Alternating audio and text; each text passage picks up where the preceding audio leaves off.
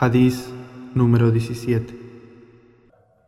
عن أبي يعلى شداد بن أوس رضي الله عنه. عن رسول الله صلى الله عليه وسلم قال إن الله كتب الإحسان على كل شيء. فإذا قتلتم فأحسنوا القتلة. وإذا ذبحتم فاحسنوا الذبحه وليحد احدكم شفرته وليرح ذبيحته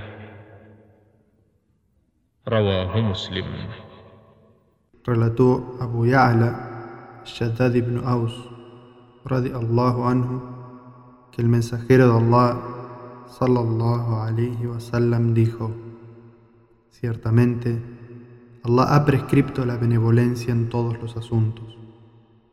Entonces, si matáis, hacedlo bien, y cuando degolléis, hacedlo bien, por lo que afilad vuestros cuchillos y no hagáis sufrir al animal que degolléis.